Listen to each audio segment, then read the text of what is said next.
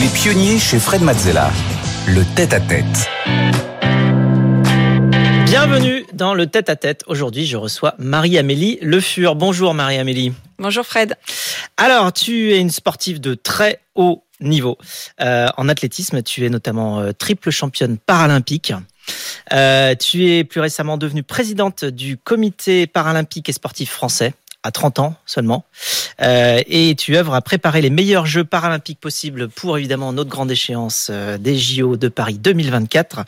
Euh, tu es athlète, présidente, maire, tu es engagée sur tous les fronts. Alors tu connais le principe de l'émission, on est là pour eh bien découvrir tes émotions, tes apprentissages sur ton parcours. Évidemment, on parlera de ton parcours pour venir illustrer tout cela, mais ce qui nous intéresse nous vraiment, c'est de savoir ce que tu as pensé, ressenti sur ce parcours-là face à toutes les tous les déroulés que la vie nous offre. Et le tout euh, agrémenté d'informations et d'illustrations de Rebecca qui viendra nous présenter tout ça sur le plateau. Alors c'est parti pour ton parcours. tu es né en 1988 à Vendôme. Euh, dans le Loir-et-Cher. Tu as grandi euh, dans euh, la région avec tes parents et ta sœur aînée. Dès l'âge de 6 ans, tu commences à courir, tu découvres l'athlétisme. Comment ça s'est passé cette découverte? Alors la découverte, c'est simplement, tout simplement ma sœur qui l'a impulsée. Elle voulait faire de, de l'athlétisme, elle voulait pas en faire euh, toute seule.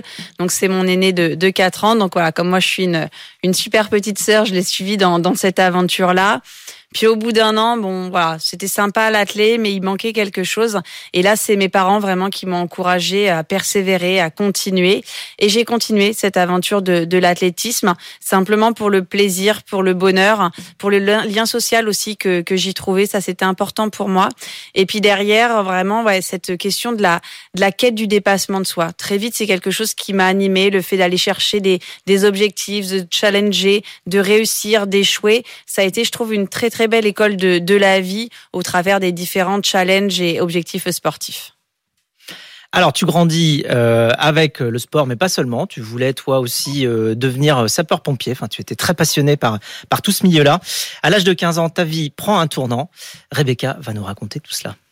Le 31 mars 2004, votre vie bascule pour toujours. Un accident de scooter qui vous doit l'amputation tibiale de votre jambe gauche. Et quatre mois après, jour pour jour, le 31 juillet, vous recommencez à courir. Au début, vous ne souhaitiez pas vous confronter tout de suite à vos anciens camarades sportifs du club par peur d'être jugé, puisque votre état ne vous permettait pas d'être au même niveau qu'eux. Vous prenez contact avec la fédération d'e-sport très vite quand même, et avec pour objectif de quand même vous remettre au sport après ce drame et prenez part aux épreuves dans la catégorie T44, amputé des membres inférieurs. Et de là, vous n'avez jamais arrêté de vous battre pour poursuivre cette carrière au-delà de tout préjugé ou obstacle. Vous finissez deuxième en saut en longueur aux 100 mètres et aux 200 mètres des championnats du monde paralympique d'athlétisme en 2006.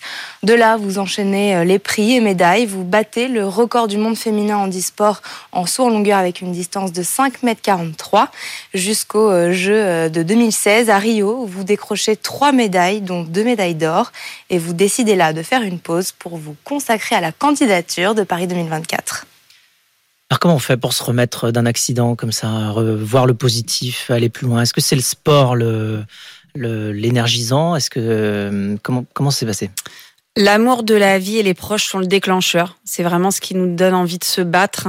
Et derrière le sport, c'est c'est le moteur, c'est l'objectif qui permet d'avancer, qui dit, qui en tout cas moi qui m'a guidé vers quoi j'avais envie d'avancer. Mais vraiment la première prise de conscience, c'est de se dire que bah oui, ce qu'on est en train de vivre, c'est dur, c'est dramatique, mais qu'en fait on a deux choix qui s'opposent à nous. C'est soit on n'accepte pas cette situation et donc là le handicap, la façon dont on le vit vient nous gâcher la vie et, et gâcher toute expérience soit on accepte finalement que la vie que l'on va vivre elle va être totalement différente de celle qu'on a imaginée. Mais si on s'entoure bien, si on se donne les moyens, et eh ben cette vie elle sera pas moins belle, elle sera simplement différente. Et donc nous c'est la voie sur laquelle on, on s'est on s'est engagé. Et comme je pouvais plus être pompier, comme il y avait plein de certitudes qui étaient qui avaient comme ça explosé en plein vol, on a continué sur une certitude qu'on connaissait, c'était celle de de l'amour du sport. Et le sport a été vraiment pour moi un révélateur parce que ce qui a été très dur en fait à l'adolescence, ça a été finalement du jour au lendemain de basculer dans ce monde des personnes en situation de handicap et donc de vivre une société qui désormais décidait de ce que je devais faire, de ce que je pouvais faire, de ce que j'étais capable de faire. Et c'était absolument terrible. Moi, j'avais juste envie de vivre ma vie. Et finalement, le sport m'a permis de m'affranchir de tout ça.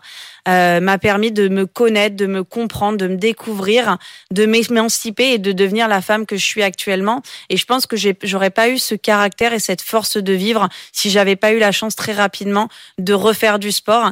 Et ça, je le dois à mon entourage, je le dois à mes parents qui n'ont pas jugé mon choix et qui m'ont accompagné.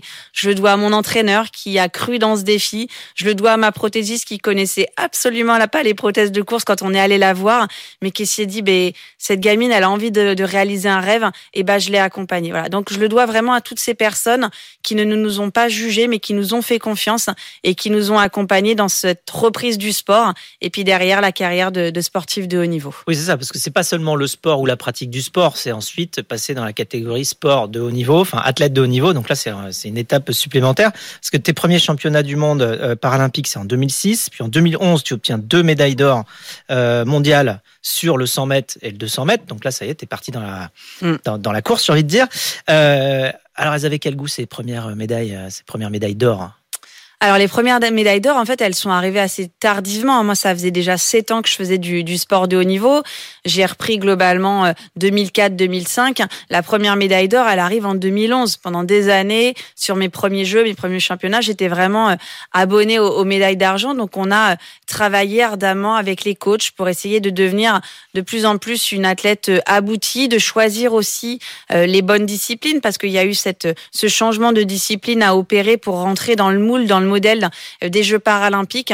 Mais pour ça, on a aussi pu compter vraiment sur les conseils de la Fédération euh, française handisport, qui était experte du handicap, qui connaissait le, le monde des Jeux paralympiques, ce que nous, on découvrait euh, avec mon coach et, mes parents. Donc, on s'est laissé porter, guider. On a défini ensemble ce, ce projet. Et puis derrière, il n'y a pas de secret. C'est du travail, c'est de l'abnégation, c'est de l'entraînement comme un sportif de haut niveau, mais en intégrant aussi une dimension technologique. Parce que moi, j'ai une prothèse et à un moment donné, il fallait aussi optimiser toute cette utilisation de la prothèse, du matériel, et donc aller chercher des compétences d'ingénierie, de, des, des compétences spécifiques et scientifiques pour vraiment devenir une athlète aboutie à 100%. Oui, parce qu'il y, a les, il y a les médailles mondiales, après il y a les Jeux Olympiques, c'est encore euh, autre chose. Les Jeux Olympiques en 2012, tu as ta première médaille d'or, et en 2016, on l'a vu tout à l'heure, tu as trois médailles, dont deux d'or. Donc tu dis que tu étais abonné aux médailles d'argent, mais bon, euh, enfin ça, ça te rend sympathique en même temps, parce qu'en France, euh, on est souvent, on préfère le deuxième que le premier. Alors justement, quel est, quel est ton rapport d'ailleurs par rapport à ça Quand on gagne, qu'est-ce que tu ressens Et qu'est-ce qui, quand, quand tu arrives tout en haut, est-ce que tu te dis euh, bon, le but c'est de rester ou la marche d'après c'est autre chose euh, Qu'est-ce que c'est?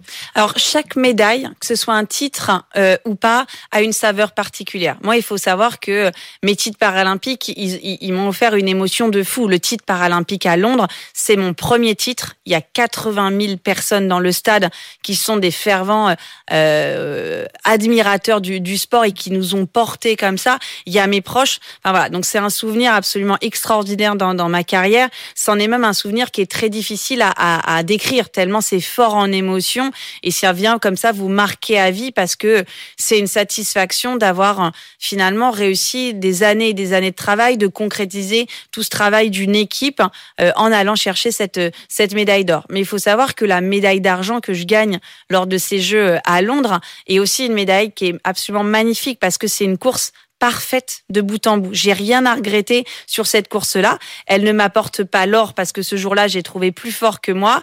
Mais voilà, je, je, je fais vraiment la meilleure course de ma carrière sur ce 200 mètres-là.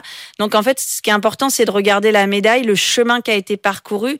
Et c'est là, en fait, qu'on peut véritablement ressentir si c'est une belle médaille ou pas. Après, les médailles de Rio, elles sont aussi, euh, voilà, pour moi très très belles parce que euh, le chemin de 2012 à 2016, il n'a pas été simple. Il a été jonché d'énormément de choix et notamment de partir sur des disciplines nouvelles, de partir sur le saut en longueur. il y a eu la blessure quelques semaines avant les, Jeux de, Rio, donc il y avait énormément d'incertitudes et d'arriver comme ça à, Rio avec ce manque de confiance, d'aller chercher les titres, d'aller chercher les records du monde et aussi parce que je m'étais fait un pacte avec moi-même après 2012, c'était de vivre beaucoup plus plus humainement ces Jeux de Rio, c'est-à-dire de pas simplement aller chercher la perf et la médaille, mais aussi de profiter de toute l'aventure humaine que vous apportent les Jeux, une aventure humaine avec vos adversaires, avec le monde entier, avec les téléspectateurs, avec les médias. Voilà, j'avais envie de prendre plaisir et de vivre humainement ces Jeux, ce que j'avais pas fait à Londres puisque j'étais euh, focus sur ma perf. Donc là, ça a été une aventure euh, humaine euh, de folie que j'ai pu partager en plus avec Nantelin Keita qui elle aussi est devenue championne paralympique. Donc voilà, donc c'est à la fois une aventure euh, sportive très forte, mais aussi humaine parce que j'ai rencontré des personnes extraordinaires et de découvrir comme ça leur parcours de vie, ça a été très inspirant aussi pour moi. Oui, alors ça, pour toi, c'est toutes ces, émotions-là, mais aussi tu dis que euh, ça t'a donné une envie d'être utile, enfin en tout cas de, de rendre ces, ces médailles-là utiles à euh, quelqu'un d'autre que toi aussi. Effectivement, en fait derrière le titre de 2012, je me dis ok, c'est bien, voilà, je suis championne paralympique, c'est chouette, mais c'est chouette pour euh, Marie-Amélie Le Fur, euh, Cyril Niveau son coach et la famille, c'est une belle émotion. Mais maintenant, à quoi ce titre il sert concrètement? Et quand en fait je regarde en arrière, je regarde toutes les personnes qui m'ont aidé, toutes ces personnes qui finalement euh, ont fait en sorte que je n'ai aucun frein dans, ma reprise du sport, dans ma carrière de haut niveau. Et bien bah, finalement, moi j'ai eu envie d'endosser le même rôle et de me dire bah demain, ce titre paralympique paralympique, il faut qu'il soit utile, qu'il aille aider les autres personnes en situation de handicap. Il faut qu'il permette bah, finalement de démocratiser cet accès à la pratique sportive des autres personnes en situation de, handicap. Donc à ce moment-là, je commence à aller euh, dans les entreprises, je commence à aller dans les écoles, je commence à, prendre quelques mandats associatifs pour essayer d'apporter ma petite pierre à l'édifice pour faire changer les choses. Et finalement, voilà, me dire que être athlète de haut niveau, c'est aussi avoir un rôle sociétal, de promouvoir des valeurs et notamment celle du sport, de l'importance de faire du sport dans notre quotidien. Et en 2018, tu reçois un coup de fil. et ouais, coup de fil qui a, qui a, changé ma vie, coup de fil surréaliste. Je vois, c'est Emmanuel Asman qui, qui m'appelle. Donc c'est une femme que j'estime énormément, Emmanuel, parce que elle a été présente du Comité paralympique pendant cinq ans et elle l'a porté à un moment euh, absolument euh, essentiel, un moment crucial, ce qui est celui de la candidature des, des, Jeux de Paris 2024. Et je pense que si les équipes de, de Tony et Tony lui-même ont ce réflexe vraiment de parler des Jeux paralympiques, c'est en grande partie euh, grâce à Emmanuel. Voilà. Donc c'est pour moi vraiment une, une pionnière du mouvement paralympique. Et ce jour-là, elle m'appelle pour me dire que elle souhaite quitter ses fonctions de, de, présidente. Donc déjà, moi, je tombe un peu dénue parce que c'est un monument comme ça pour moi qui, qui va finalement tourner la page du, du mouvement paralympique. Puis derrière, elle me glisse que euh, finalement, je pourrais peut-être avoir le profil pour euh, pour prendre sa succession. Donc au début, bon, je lui dis bah t'es gentil Manu, je vais réfléchir. Puis moi, j'y crois pas du tout parce que euh, parce que je suis pas Emmanuel Asman, parce que j'ai pas sa force de caractère, parce que j'ai pas sa vision, parce que j'ai pas son aura. Et donc, ma première idée, c'est forcément un petit peu de, de, décliner. Et puis derrière, comme Manu, elle est, voilà, elle est déterminée, elle va me rappeler, puis elle va comprendre que ça suffit pas. Donc, elle m'amène à rencontrer les membres du comité paralympique, les salariés, et, surtout, elle va me faire appeler comme ça par des personnes de confiance qui vont me faire comprendre que bah oui, je suis pas Emmanuel Asman, je n'ai pas ses compétences, j'ai pas ses capacités, mais j'en ai d'autres. J'ai mes forces, j'ai mes faiblesses, et que c'est peut-être de ces forces et ses faiblesses dans le mouvement paralympique qu'il a besoin à ce moment-là. Donc je décide de tenter l'aventure et, j'ai la chance, voilà, depuis cinq ans de vivre cette aventure extraordinaire auprès d'une équipe qui est engagée, qui est dynamique et avec lequel je partage vraiment cette vision de faire rentrer, de l'importance de faire rentrer le, sport dans le parcours de vie des, des personnes en situation de handicap. Alors merci Marie-Amélie pour cette première introduction à ton parcours. Maintenant qu'on te connaît un petit peu mieux, on va pouvoir passer euh, à l'entrée dans ton monde, le monde du sport et de l'optimisme.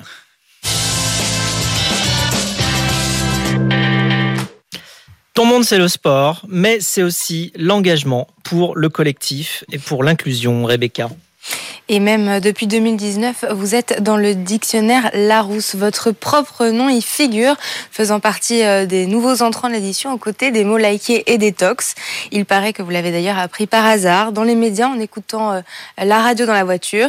Un symbole que votre parcours devient une référence, comme quand vous êtes devenue la Marianne du village de Saint-Roch en Indre-et-Loire.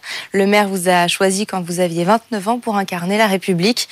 Le sculpteur Michel Audiard a réalisé non pas qu'un buste, mais une découpe en relief sur une plaque de métal, euh, ayant pris pour modèle une photo réalisée au Jeu de Rio en 2016. Sur fond bleu, blanc, rouge, on vous voit avec de nombreuses médailles autour du cou, une première Marianne sportive, encore un symbole fort qui vous a fait entrer dans l'histoire. Ah, ça fait 30 ans que tu cours.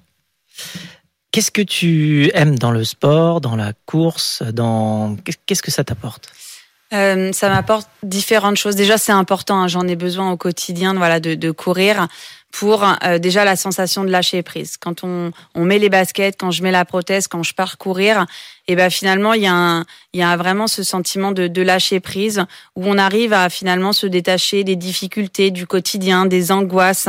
Euh, et moi, ça me donne matière à réfléchir autrement et finalement à retrouver une forme de, dynamisme. voilà, je m'évade, mais en même temps, c'est comme j'oxygène beaucoup mon cerveau à ce moment-là, et ben c'est aussi une source d'inspiration et ça me permet derrière de effectivement générer un peu de fatigue parce que le sport génère de la fatigue, mais ça me génère un bien-être mental et, et ça me ça me rebooste.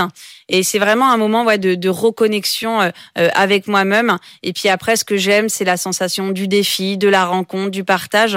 Donc je continue à, courir avec des petits objectifs que j'espace un petit peu pour que ce soit cohérent avec mes nouveaux, nouveaux de temps de, vie. Mais j'ai quand même besoin de cette pratique du sport euh, régulière, hebdomadaire, parce que sinon, bah, je fais un peu le modèle cocotte minute et j'ai pas suffisamment de temps de, lâcher prise. Alors, avec le comité paralympique et, sportif, vous avez lancé euh, des, euh, le club inclusif. Le club inclusif. Est-ce que tu peux nous en dire un mot? Oui, en fait, le programme club inclusif part euh, d'une analyse qui est celle qu'actuellement, quand vous êtes en situation de handicap, vous avez trop de trop peu de clubs à proximité de chez vous qui sont en capacité d'accueillir, de vous accueillir quand vous êtes une, une personne singulière. 1,4% des clubs de nos territoires se disent en capacité d'accueillir une personne en situation de handicap. En moyenne, une personne en situation de handicap, elle fait 55 km pour trouver euh, un club qui est en capacité de l'accueillir. Moi, enfin, je sais pas, je sais pas toi, mais moi personnellement, si j'avais 55 km à faire, ah bah, ça aurait raison de ma motivation. Mm. Donc l'idée, c'est vraiment d'agir contre cette, contre ces statistiques et de permettre d'avoir des, des clubs de proximité, à proximité des bassins de vie des personnes en handicap qui se sentent en capacité d'accueillir. Donc club inclusif, c'est quoi? Eh ben, c'est tout simplement une sensibilisation, une formation euh, entre 3 et 5 jours où on va aller parler aux éducateurs, aux bénévoles, aux dirigeants des clubs locaux de ce qu'est la situation de, de handicap. Donc c'est un projet qui est euh, soutenu par le ministère des Sports, qui est opéré par le Comité paralympique et sportif français en partenariat avec les deux fédérations spécifiques, la Fédération française handisport et la Fédération française du sport adapté. Et l'idée, c'est vraiment voilà d'aller euh, casser un peu les craintes, les peurs, les stéréotypes euh, que peuvent encore avoir euh, nos clubs à accueillir une personne en situation de, de, handicap.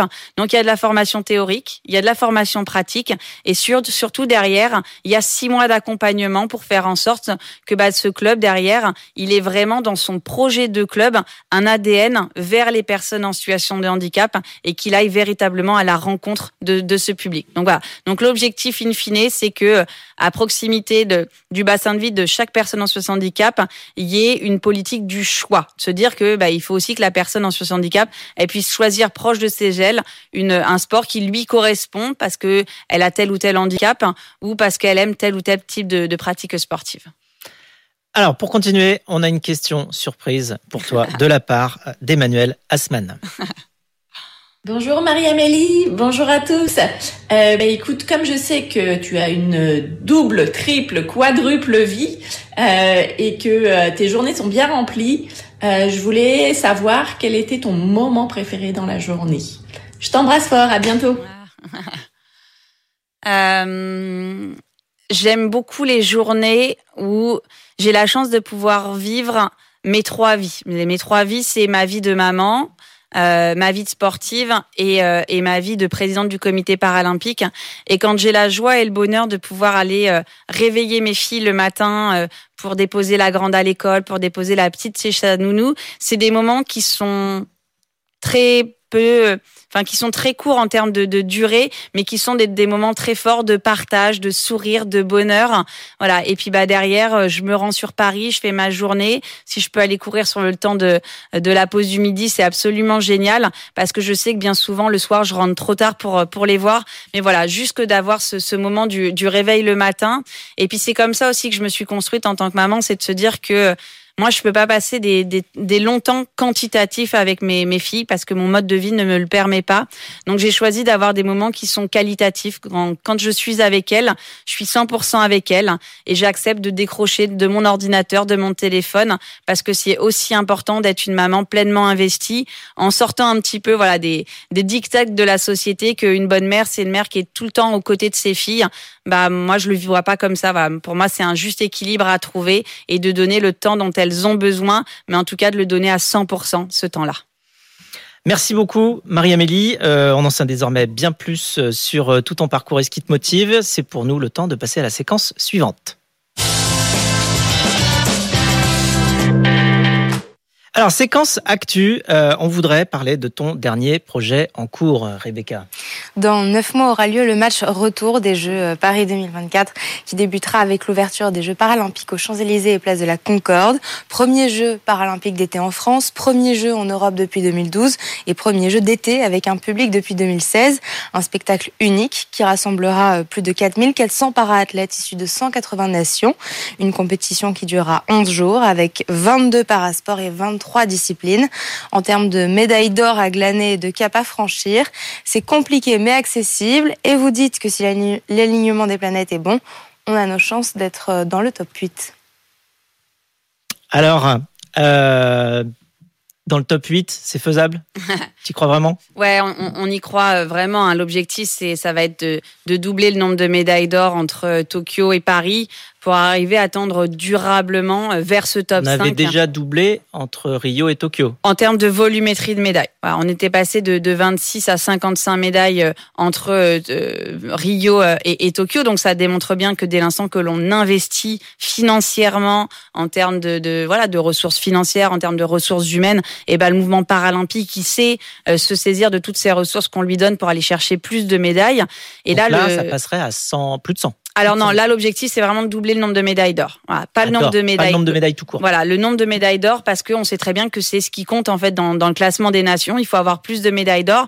Donc l'objectif c'était on gagne plus de médailles, étape 1. Étape 2, on convertit ces médailles en médailles d'or. Donc là, voilà, le, cap, il est bon. Les résultats des, athlètes a été très bons sur l'été euh, et la saison automnale 2023. Donc on est sur les, projections euh, euh, attendues, tout simplement parce que je l'ai dit, voilà, il y a eu plus de moyens donnés aux athlètes, aux fédérations. Il y a aussi eu un apport de la science qui avait été délaissé pendant des années, alors même que c'est absolument essentiel. Et puis il y a aussi tout un travail de fond durable hein, qui est en train de se faire sur l'héritage, qui est aussi de se dire que mathématiquement, si on veut aller chercher plus de médailles, plus de podiums, il faut aussi qu'on ait plus d'athlètes. Parce que euh, si on regarde une statistique, à Tokyo, on était absent de près de 70% des épreuves des Jeux, des, jeux, des Jeux paralympiques. Donc, euh, plus on est absent de certaines épreuves, moins on peut gagner de médailles. Donc, l'idée, c'est aussi de densifier euh, le niveau de pratique de, de la France sur les différents sports, d'aller chercher plus de handicaps sévères, d'aller chercher des femmes. Tout ça, c'est aussi les objectifs que nous avons sur des échéances un petit peu plus longues que, que Paris 2024. Alors rendez-vous le 28 août 2024 pour la cérémonie d'ouverture des Jeux paralympiques sur la place de la Concorde et sur les Champs-Élysées euh, pour eh bien euh, transformer, convertir euh, ce rêve. Alors c'est à présent l'heure pour nous de passer à la séquence suivante, la séquence rapide de l'émission, le Quizella.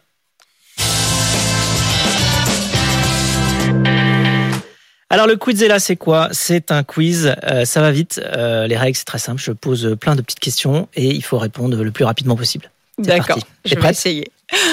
Alors, si tu avais dû faire un autre sport, lequel aurais-tu fait? Euh, Triathlon. Quelle est la médaille dont tu es la plus fière? Le titre à Londres. Sais-tu pourquoi tu voulais être sapeur-pompier? Euh, Mon côté empathique.